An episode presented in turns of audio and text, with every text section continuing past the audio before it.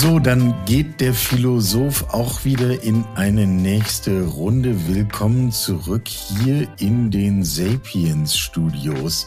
Ich finde, es klingt immer so ein bisschen nach Hollywood, aber es ist auch so ein bisschen wie so ein kleines Hollywood am Schlump in Hamburg.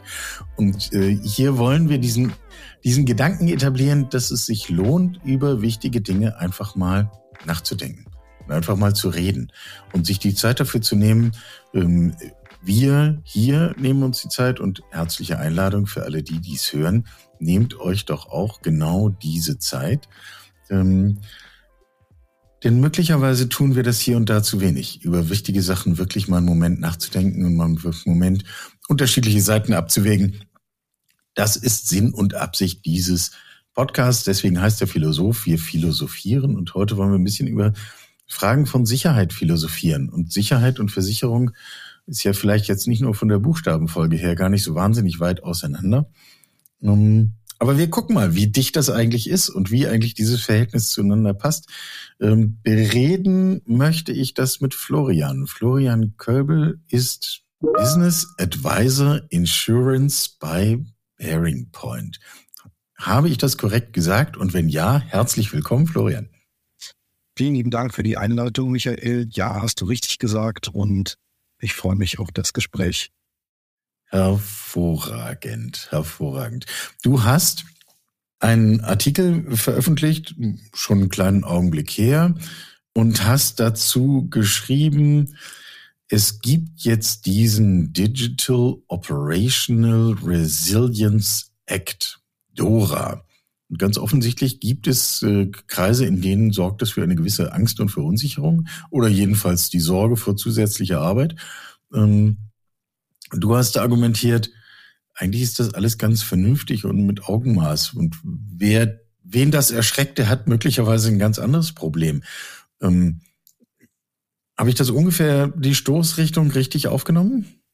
Ich denke ja. Also Dora als EU-Verordnung macht im Großen das, was beispielsweise die VIT in Deutschland macht. Ganz stark vereinfacht. Wir schauen, dass entsprechend die Sicherheit sich, ähm, erhöht wird. Es geht beispielsweise darum, Betriebsstabilität sowohl vom einzelnen Unternehmen als auch vom Markt als solchen sichergestellt ist.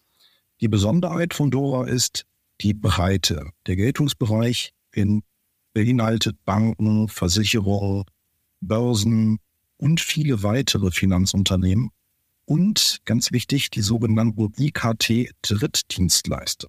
Informations- und Kommunikationstechnologie Drittdienstleister.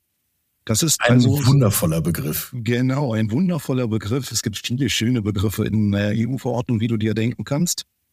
Ähm, und dabei geht es eigentlich um allen, die Hardware oder Software für die Finanzunternehmen, die vorgenannten, bereitstellen.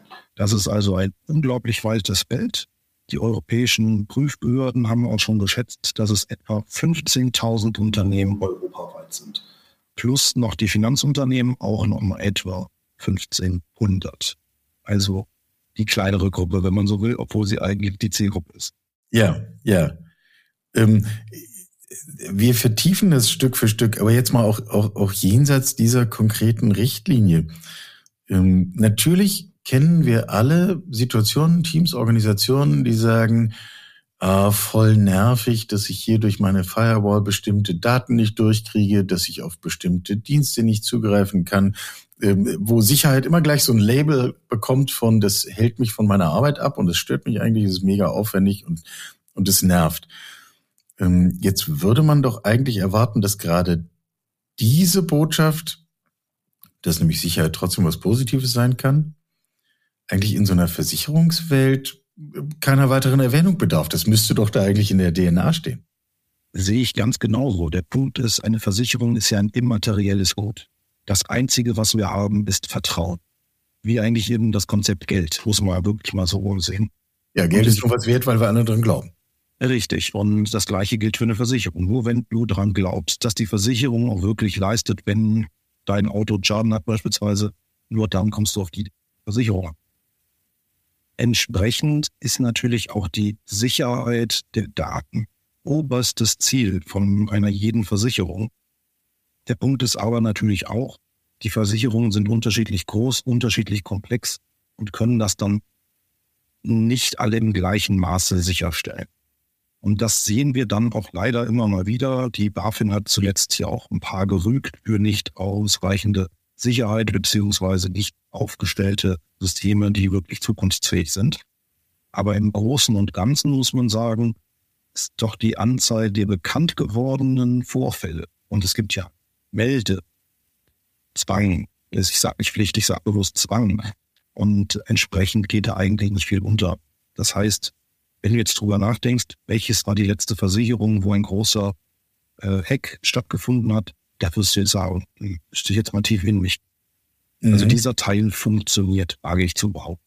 Aber damit das Ganze auch strukturierter vonstatten geht und mit den immer stetig steigenden Anforderungen einhergeht, gibt es Druck. Ja. Ja.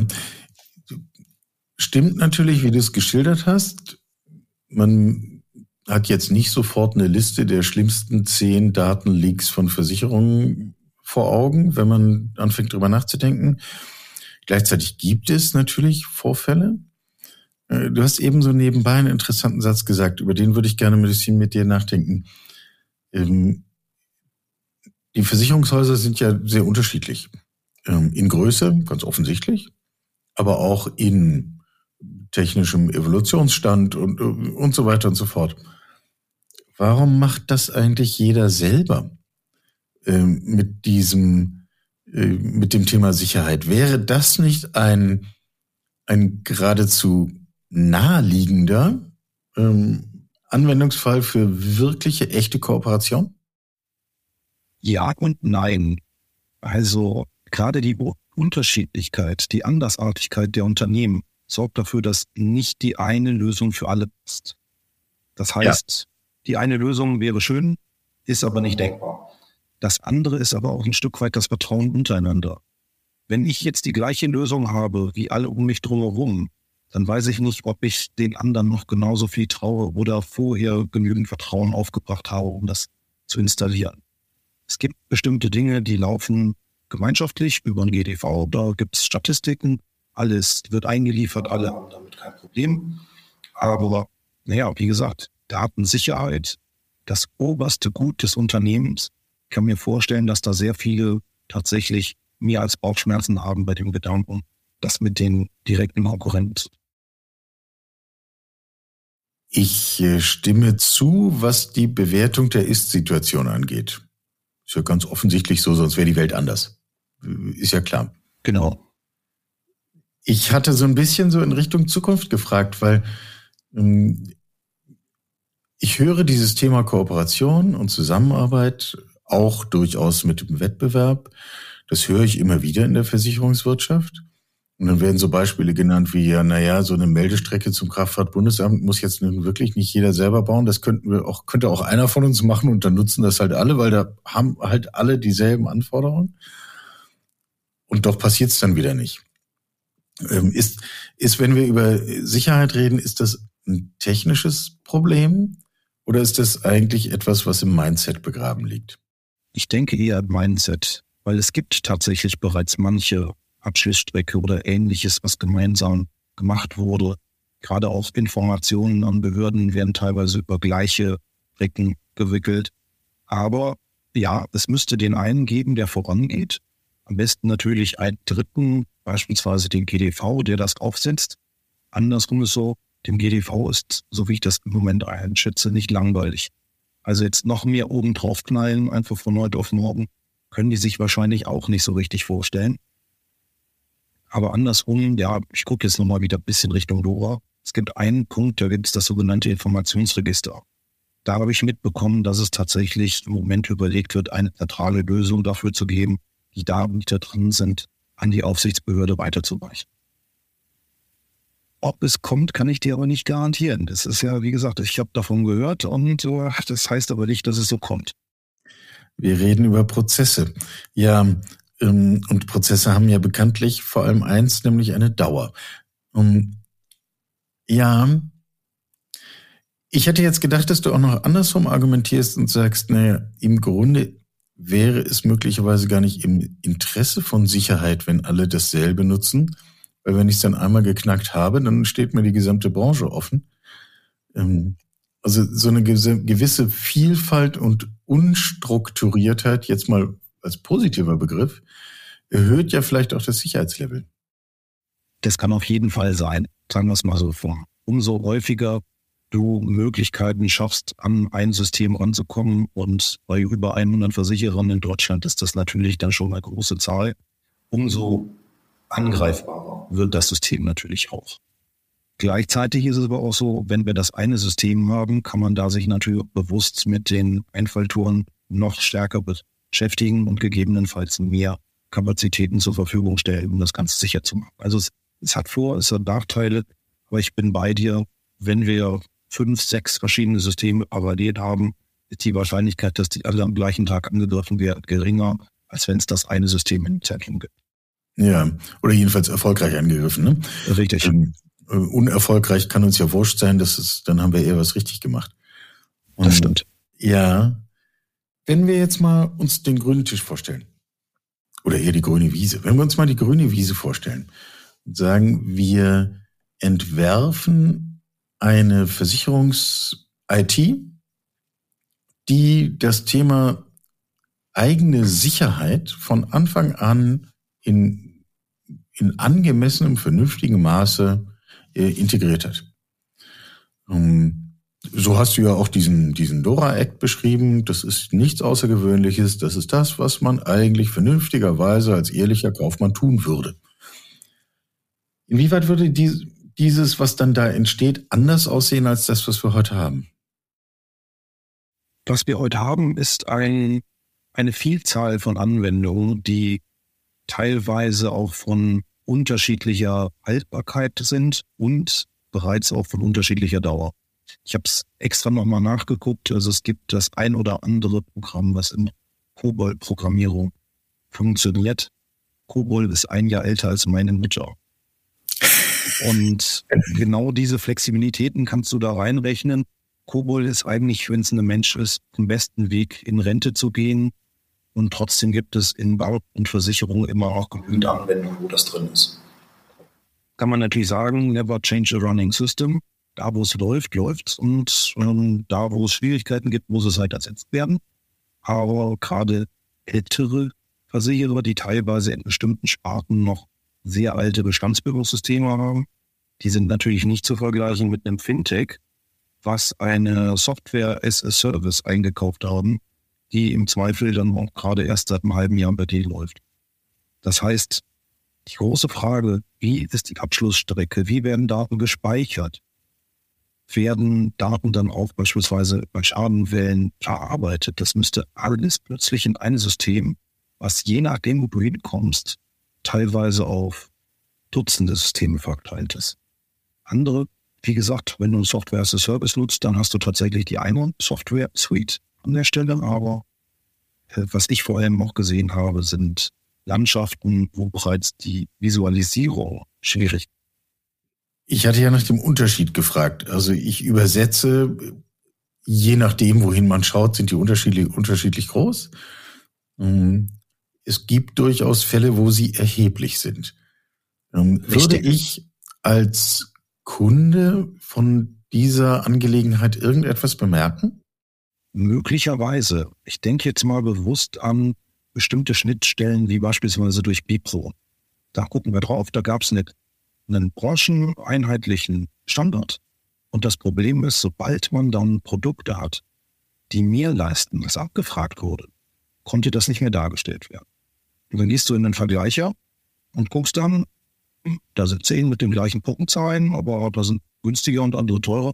Dann glaubst du schon, ah ja, dann lieber das günstigere und gut ist aber du hast nicht den Einblick gehabt, was tatsächlich an Zusatzleistung, an Zusatznutzen dort drin ist, weil der Standard das nicht abgebildet hat. Und das sehe ich auch als riesiges Problem, sobald du ein Standardprogramm für alle hättest. Können Besonderheiten nur noch sehr schwierig dargestellt. Es gibt Spezialversicherer, die machen Dinge, die machen nur sie oder nur zwei, drei Wettbewerber. Und die müssen genauso mit rein, wie Standardprodukte, die jeden Tag tausendfach. Geht denn das? Theoretisch denkbar ist viel, sagen wir es so rum. Kommt nur auf Das wissen wir auch. Ja, ja, ja, natürlich. Das wissen wir alle. Aber, äh, aber jetzt mal mit einem gewissen realistischen Blick betrachtet.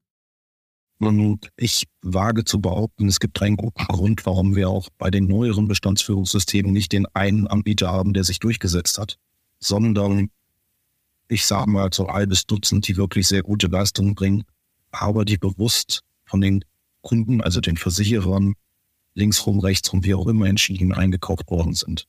Und da sind dann nicht einfach gute persönliche Beziehungen der Fall, sondern tatsächlich das Programm passt besser zu der vorherrschenden Kultur im Unternehmen, passt besser zu der Produktlandschaft, passt besser in, in, zwei, in Zweifel auch solche Sachen wie die Bilanz, also je nachdem, wie man das Ganze dreht und wendet. Deswegen, ich finde das auch einen charmanten Gedanken, eine Programm in der Mitte zu haben, was dafür sorgt, dass wir alle mehr Sicherheit haben und das Ganze auch übersichtlicher wird. Aber im Moment fehlt mir tatsächlich der Glaube haben, dass sowas tatsächlich in näherer Zukunft möglich ist. Würdest du denn insgesamt, äh, ich überlege, wie ich die Frage so formuliere, dass du nicht politisch korrekt antwortest. Mal sehen, ob es gelingt. Ähm, keine Kritik, sondern nur Reflexion. Ähm, also, haben wir denn wirklich sichere Versicherungen? Wirklich sicher. Also, wenn du jetzt so ein 1-0-Denken hast, sicher oder nicht sicher, dann muss ich sagen, nein. Aber diese Art der Sicherheit kann es gar nicht geben. Ja. Und ich wage zu behaupten, dass wir sehr sichere Versicherungen haben. Ein paar, die beispielsweise auch selber in der Vergangenheit schon von Angriffen geworden sind und daraus wirklich gelernt haben. Und wir haben auch welche, die einfach das Ganze nicht ernst genug genommen haben bisher und wo ich befürchte, dass da noch die ein oder andere Leiche im Keller schlummert von der wir einfach noch nicht wissen. Aber für die Mehrzahl der Unternehmen bin ich positiv gestimmt, dass das Level an Sicherheit, was bisher da ist und das, was die zukünftige Regulatorik fordert, aufbaut, für die allermeisten Fälle ausreichend sein. Aber da bin ich jetzt auch Zweckoptimist, muss ich auch dazu sagen. Ähm, und ich weiß, es gibt halt dort tatsächlich ein, zwei Fälle, die nicht so und das finde ich einen interessanten Pfad. Ähm, ich wage mal eine These. Im Zweifel ist das Versprechen der Versicherung auf Sicherheit eines, was äh, die Branche und die Gattung als Ganzes abgibt. Korrekt. Und wenn es Einzelne gibt, die das anders priorisieren, nicht so kompetent aufgestellt sind, eine andere technische Historie haben, was auch immer dahinter steht, also die sozusagen hier hinterherhinken. Und die ähm, entsprechend irgendwann, Frage der Zeit, ähm, auch irgendwelchen Sicherheitsvorfällen, Attacken zum Opfer fallen. Ich wage die These, dass damit die Versicherung als Ganzes in Mitleidenschaft gezogen wird befürchte, dass du damit recht hast. Das ist immer so ein Stück weit Sippenhaft, die bei sowas entsteht. Aber man muss natürlich auch immer sagen, ich habe bei einer Versicherung ganz konkret meine Versicherung abgeschlossen und nicht bei den anderen. Und wenn die gut aufgestellt ist, sollte ich die mir anschauen. Andersrum, es gibt ja auch genügend Unternehmen, die im Laufe der Zeit vom Markt verschwunden sind. Ich denke jetzt einfach ein paar Jahre zurück, da gab es eine Berliner Versicherung, SAG, die gibt es nicht mehr. Jetzt kann man sagen, weil einmal eine Versicherung in dem Bereich gegen die Wand gefahren ist, aus wirtschaftlicher Sicht, mache ich mir ja nicht Sorgen um den gesamten Markt. Und das sehe ich jetzt auch bei den Sicherheitsthemen ähnlich. Es gibt leider Einzelne, die negativ auffallen oder wo man einfach, reinschaut, das Gefühl hat, hm, dann bleibe ich lieber draußen. Aber ich wiederhole mich da. Ich bin da auch Zweckoptimist, aber ich glaube wirklich daran, dass die Mehrheit der Versicherer auf einem guten Weg sind und dass eher das Problem ist, was sie sich selber auch machen, dass die Komplexität zu hoch ist und dass das Ganze dadurch unübersichtlich und teuer wird. Aber das Thema Sicherheit der Daten, insbesondere der Kunden, da sehe ich in den allermeisten Fällen gesichert. Ja, ja, mit, mit umständlich und teuer, da kommen wir dann vielleicht gleich nochmal drauf. Ich würde aber gerne noch äh, bei dem Punkt ein bisschen äh, stehen bleiben. Klar, es gibt Fälle, wo der eine mal aus wirtschaftlichen Gründen aufgibt und deswegen glauben, fangen wir nicht an zu zweifeln an der Wirtschaftlichkeit an der ganzen Branche. Wäre ja auch absurd. Also man kann ja öffentlich lesen, wie die Ergebnisse von Versicherungen sind. Also ähm, warum sollte man daran zweifeln? Ähm, nur mir scheint eben dieses Versprechen, das immaterielle Versprechen auf Vertrauen und Sicherheit, das scheint mir doch fragiler zu sein als eine Bilanz. Möglich, ja. Also die Bilanz hat den großen Vorteil, dass wenn mal ein Jahr schlecht gewesen ist, dass das nächste Jahr es wieder ausgleichen kann. Zum Beispiel, da geht es los, ja, genau. Ein Sicherheitsvorfall, da interessiert dich nicht, dass die letzten fünf Jahre nichts gewesen ist. Wenn deine Daten dabei als Kunde hops gehen, dann bist du sofort und völlig berechtigterweise sauer und hast auch ein Stück weit das Gefühl von Kontrollverlust und verlierst Vertrauen, ganz klar. Aber deswegen sehe ich auch, dass die Anstrengungen, die die Versicherungswirtschaft als Ganzes und natürlich das einzelne Unternehmen erbringen müssen für die Sicherheit, nicht genügend rot werden. Und dass deswegen Unternehmen wie jetzt Doha absolut richtig sind, weil der ein oder andere ist schon mustergültig unterwegs und hat auch Dinge schon umgesetzt, die in Dora noch nicht angedacht sind. Aber mhm. der Punkt ist, Dora ist in dem Fall ja auch eine schöne Leitlinie und du kannst dann auch sehen, okay, wir haben eins, zwei, drei schon mal gemacht. Bei vier sind wir drin, haben es anders gemacht. Da gucken wir mal, warum. Und für uns, äh, den Punkt haben wir uns auch gar nicht angeguckt. Da müssen wir unbedingt. Also, wichtig ist, auch vieles von der IT-Sicherheit, die besprochen ist, sind Dinge, die primär den Betrieb des Unternehmens aufrechterhalten sollen. Das heißt, deine Kundendaten sind häufig überhaupt nicht Teil von der Geschichte und auch gar nicht gefährdet. Aber jetzt nehmen wir mal Lieblingsfall, die Geschäftsausführungspläne, Business Continuity Plans. Ähm, ich habe das bei einem Versicherer selbst erlebt, als die aktualisiert worden sind vor Corona.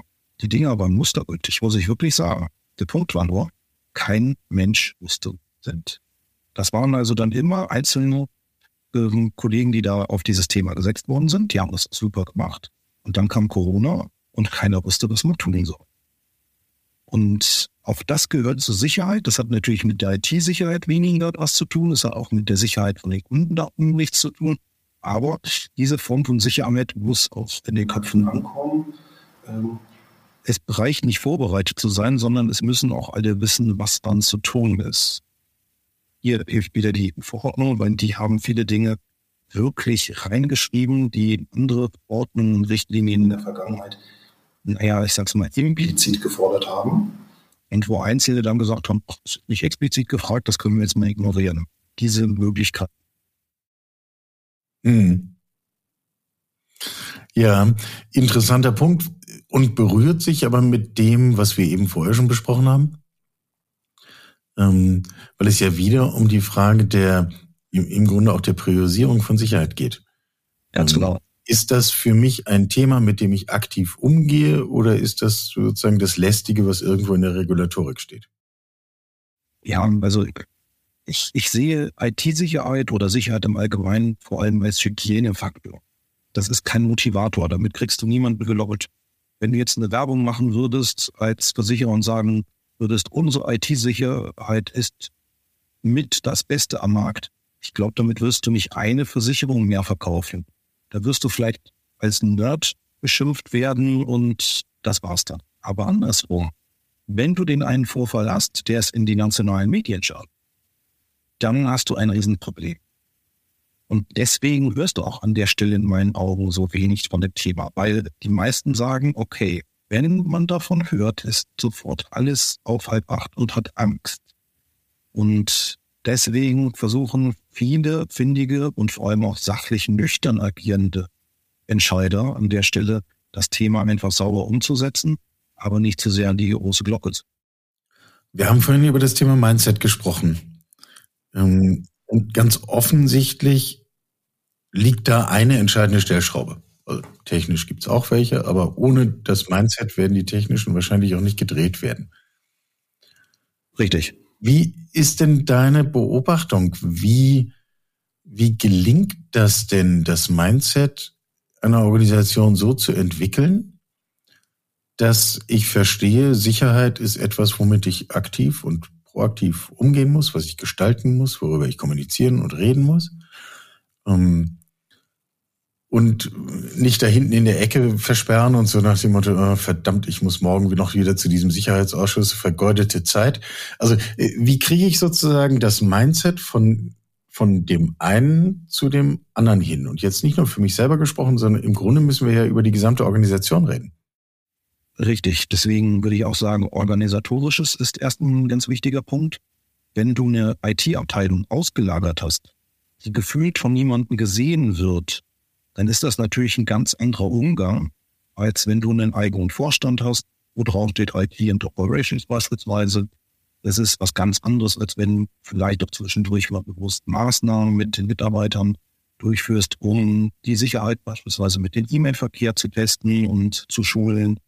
Ähm, du kannst das in jeder Größe ein Stückchen skalieren, aber ja, ich wage zu behaupten, das Organisatorische ist ein ganz wichtiger Baustein daran, pack es irgendwo in den Raum, wo du nicht weg äh, kannst. Also, dass man nicht drumherum kommt, ohne es betrachtet zu haben.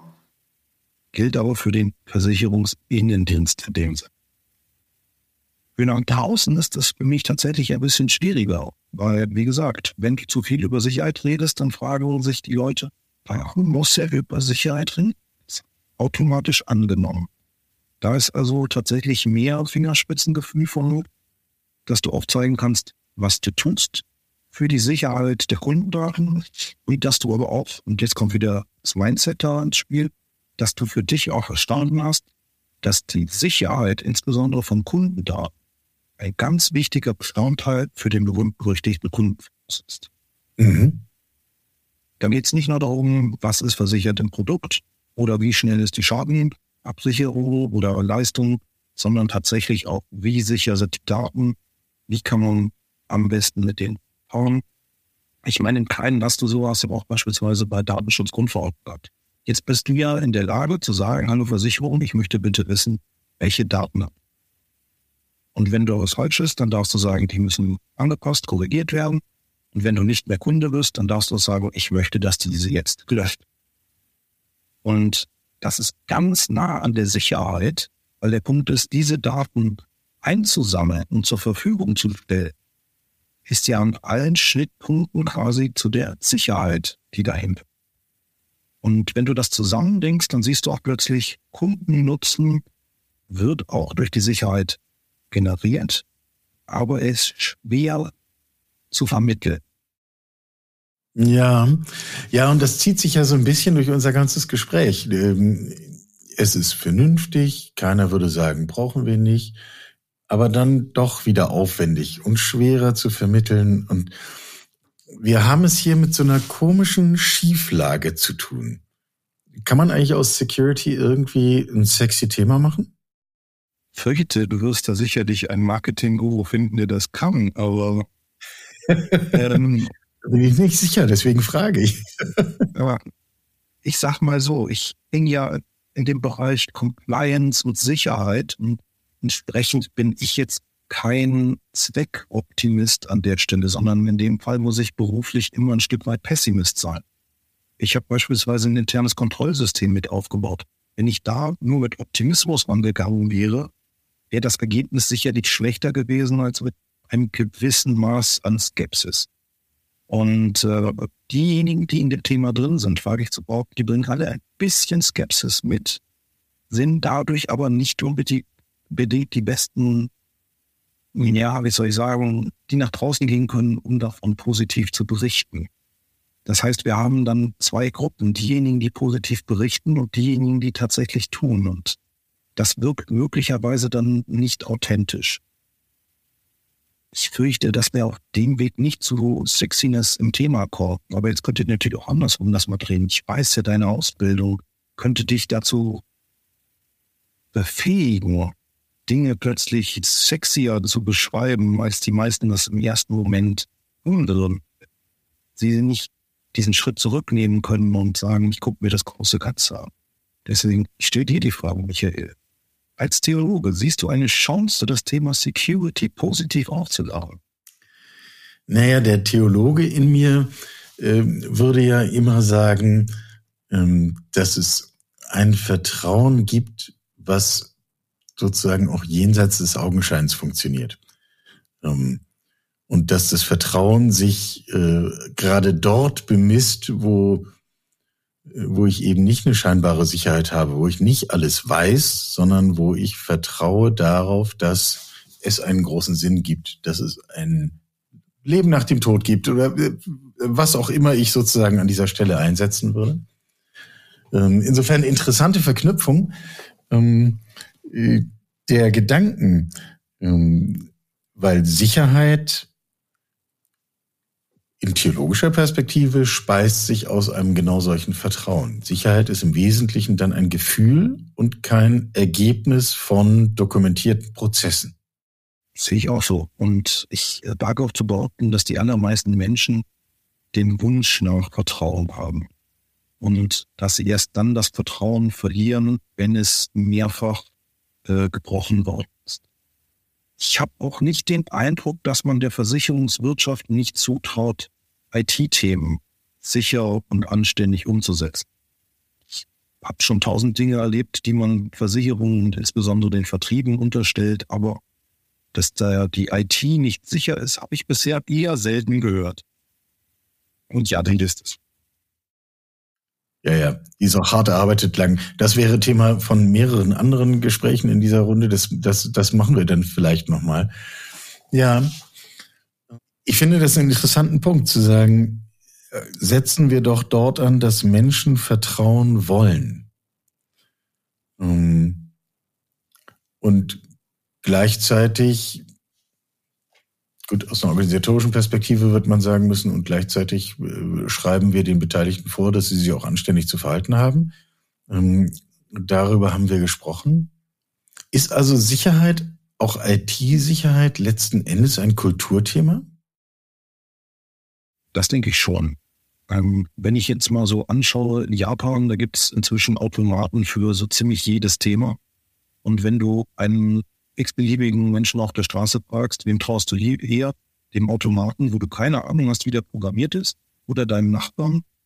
Weiß nicht der Nachbar noch wirklich eine Sch Anderen Orten hingegen, da steht dann drauf, was was Neues, das ist technisch, was wir bisher eher manuell hingekriegt haben.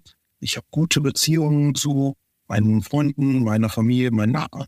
Also ja, ich sehe, je nachdem, wie das gesellschaftliche Umfeld ist, dass es sehr unterschiedlich sein kann, ob die Technik als positiv, als förderlich gesehen wird oder als Gefahr.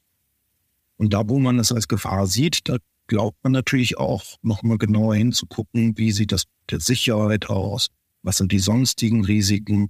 Da sind wir wieder bei den Hollywood-Filmen, wo alles voll daneben geht.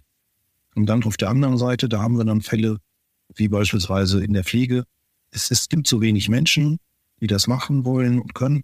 Und dann gibt es beispielsweise ja, der Pflegeroboter, der beispielsweise die Menschen hochhebt. Jetzt kannst du kleine, schwache Personen plötzlich in der Pflege einsetzen, weil sie diese Unterstützung haben. Und du siehst plötzlich, das ist ein super Ding als Unterstütz.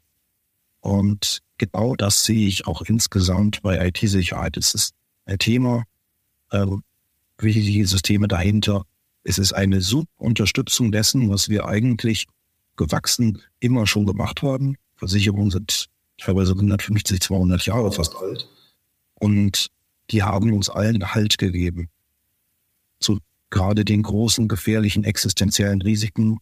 Und da, wo wir den Versicherungen vertrauen, vertrauen wir in aller Regel auch deren Systemen. Und da, wo wir Systemen vertrauen, haben wir auch die Chance den Versicherungen.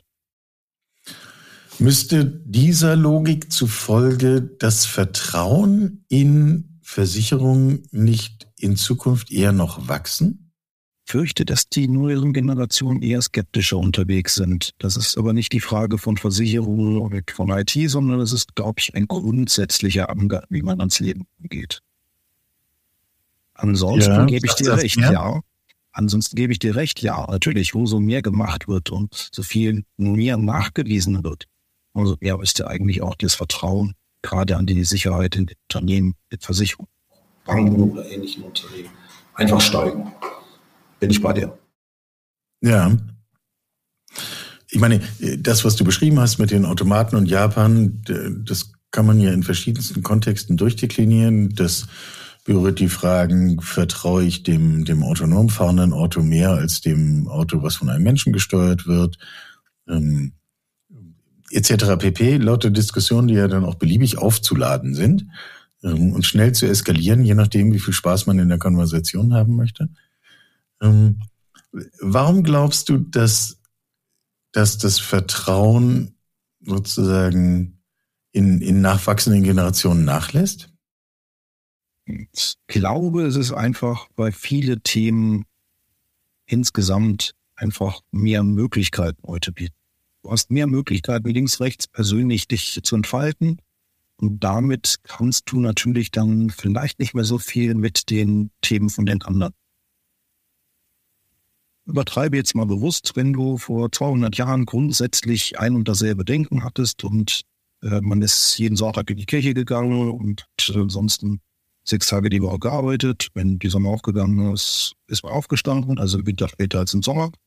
Ähm, das ist ja nicht mehr das Leben, wie wir es heute erleben. Und umso mehr Möglichkeiten die Gesellschaft bietet, umso mehr gibt es dann noch Partikularinteressen, die dann aber auch ein Stück weit Probleme damit haben, die anderen nachzuvollziehen und ihnen damit vielleicht auch immer das Frauen entgegenzubringen, was sie verdient hätten. Aber das ist jetzt schon ein sehr philosophischer Ansatz. Der hat nichts mehr mit IT-Sicherheit bei Versicherungen zu tun. Ja, ja, ja. Aber äh, der aufmerksame Hörer, die aufmerksame Hörerin hat ja gemerkt, dass Philosoph oben auf diesem Podcast draufsteht. Ähm, insofern spricht ja nichts dagegen, unser ganz handfestes IT-Sicherheitsthema, weil so ganz handfest ist es ja auch gar nicht, haben wir ja diskutiert, Stichwort Mindset, Stichwort Vertrauensbasis, äh, auch nochmal in ein größeres Bild einzusortieren. Ähm, ich spitze mal zu und damit schlagen wir dann auch den, schließen wir dann den Bogen des Gesprächs. Wenn dein Bild stimmt, und ich glaube, es spricht viel dafür, so zu argumentieren, ähm, dann hätten wir eigentlich ein gemeinsames Interesse daran, dass, äh, dass vertrauensstiftende Institutionen stärker zum Zuge kommen. Also, dass wir dieses Defizit beheben, dass wir mehr auf, auf gemeinsame Verbindungen, Institutionen, Angebote, Akteure etc. setzen. Und äh, weil wir ja alle wissen, im Grunde alleine kommt keiner wahnsinnig weit. Ähm, wer weit gehen will, der geht zusammen. Ähm, wir können ja gar nicht anders als zu vertrauen. Also ist dann so ein Versicherungsthema in Zukunft nicht allein deswegen nochmal erheblich wichtiger, damit wir überhaupt unsere Grundlagen klarkriegen? Also das Versicherungsthema, denke ich, bleibt es ist ein Thema, äh, was nicht mehr wegzudenken ist und vieles Wirtschaften ist ohne eine Absicherung überhaupt nicht mehr zu denken. Aber ich bin voll bei dir. Wir brauchen mehr vertrauensstiftende Institutionen außerhalb dieses Wirtschaftszweiges, müssen wir auch mal einfach so rumsehen. Weil diejenigen, die sich nicht dazugehörig fühlen, sind tendenziell in meinen Augen eher diejenigen, die vielleicht zu diesen kriminellen Handlungen bereit sind, als diejenigen, die sagen, mein Leben ist gut, ich mag mein Umfeld und ich möchte, dass das den allen gut geht. Ich kann mir ehrlich gesagt nicht vorstellen, dass ein Mensch, der voll und ganz mit sich zufrieden ist und seinem Umfeld dazu übergeht, IT-Verbrechen zu. Aber das ist jetzt mein Ding, weil ich bin wahrscheinlich zu lieb und zu nett. Ähm, aber ich glaube, man kann nicht ein wirkliches Verbrechen an anderen begehen, wenn man selber auf sich und sagen wird, fallen. Ja. Und das ist ja dann auf die Spitze getrieben, genau die Umkehrung, die wir diskutiert haben. Vertrauen führt zur Sicherheit. Ja. Und der, der nicht vertraut, der ist für sich und die anderen Zweifel ein Faktor der Unsicherheit. Deswegen bin ich voll bei dir. Wir brauchen mehr vertrauensstiftende Institutionen die dafür sorgen, dass wir ein Wir-Gefühl haben, dass wir uns alle aufgehoben, mitgenommen fühlen, um entsprechend dann auch ein gemeinsames Ziel zu haben. Dann darf es von mir aus auch noch Hagelschäden geben, die eine Versicherung abschließt und alles gut. Weil gegen diese Art von Ding, da kann, kann keine Gesellschaft, egal wie gut, irgendwas gegen tun. Aber die Art und Weise, wie wir umgehen, wie wir dann die Unternehmen, die damit umzugehen haben, wie wir damit denen umgehen, das ist natürlich ein Ding. Das können wir insgesamt als Gesellschaft. Ja. Also Denkaufgabe, kehren wir das gewohnte Verhältnis um. Nicht Sicherheit führt zu Vertrauen, sondern Vertrauen mindestens auch zu Sicherheit. Um, das trage ich mal ein bisschen mit mir spazieren, weil das äh, halte ich für eine spannende Umkehrung und für eine neue Perspektive. Um, mal gucken, was sich daraus noch für Gedanken ergeben. Ähm, insofern ähm, machen wir für heute einen Punkt. Ähm, und wie bei jeder guten Folge des Philosophen ist das ein Anfang des Gesprächs und kein Ende des Gesprächs. Wir geben sozusagen die Denksportaufgabe mit. Ähm, hoffe, dass wir ein, zwei Menschen gefunden haben, die Vergnügen dabei hatten, sich diese Folge anzuhören, den Gedanken zu folgen und vielleicht eigene dazu haben. Teilt diese Gedanken gern. Schreibt sie bei LinkedIn auf die Webseiten, auf das soziale Medium eurer Wahl, wohin auch immer. Und dann setzen wir dieses fort. Gebt uns Feedback, gebt, bewertet diesen Podcast, ähm, was man alles so tut und vor allem sagt mit mir gemeinsam Danke, Florian Kölbel von Bearing Point Business Advisor Insurance. Und ähm, danke für deine Zeit. Vielen Dank für die Einladung.